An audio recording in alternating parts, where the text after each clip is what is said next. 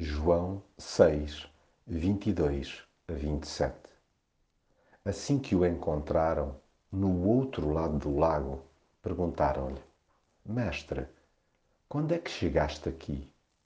Jesus respondeu-lhes: Em verdade vos digo que me procuram porque comeram até ficarem satisfeitos e não por compreenderem o significado dos meus sinais. Trabalhem não pela comida que se acaba, mas por aquela que dá a vida eterna, a que o Filho do Homem vos há de dar, porque tem com ele o selo da autoridade de Deus, seu Pai. Os movimentos de Jesus são imprevisíveis. Atenção, pois, para não o esperarmos onde ele não está.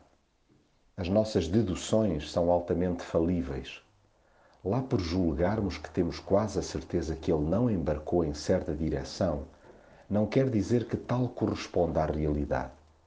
Há uma imensidão de pormenores espirituais que nos escapam porque nos habituamos a ler tudo segundo a ótica terrena.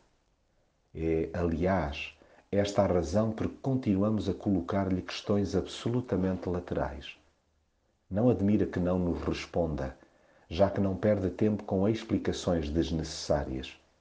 O seu foco jamais esteve em alimentar estômagos, mas em saciar almas.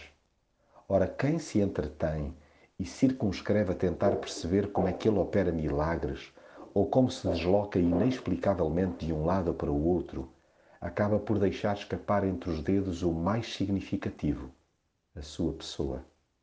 Ele é o alimento validado pelo Pai que cada um de nós precisa para ficarmos eternamente satisfeitos. Tenhamos fome de Jesus, isto é, da verdade e do amor com que nos alimenta.